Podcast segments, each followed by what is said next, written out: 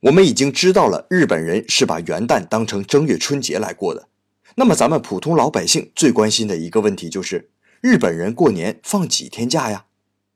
大多数企业是从十二月二十九日到一月四日，也就是今天开始正式上班，一共放六天假。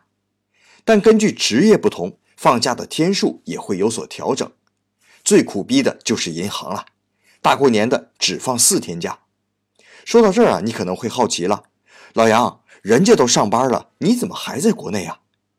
实话告诉大家，我是在日本的汽车行业工作，汽车行业的假期最爽了，一共休九天。所以在大多数日本人已经开始工作的时候，我还在国内胡吃海塞。不过，再长的假期也是短暂的，明天老杨就要再次离开祖国了。咱们明天日本见。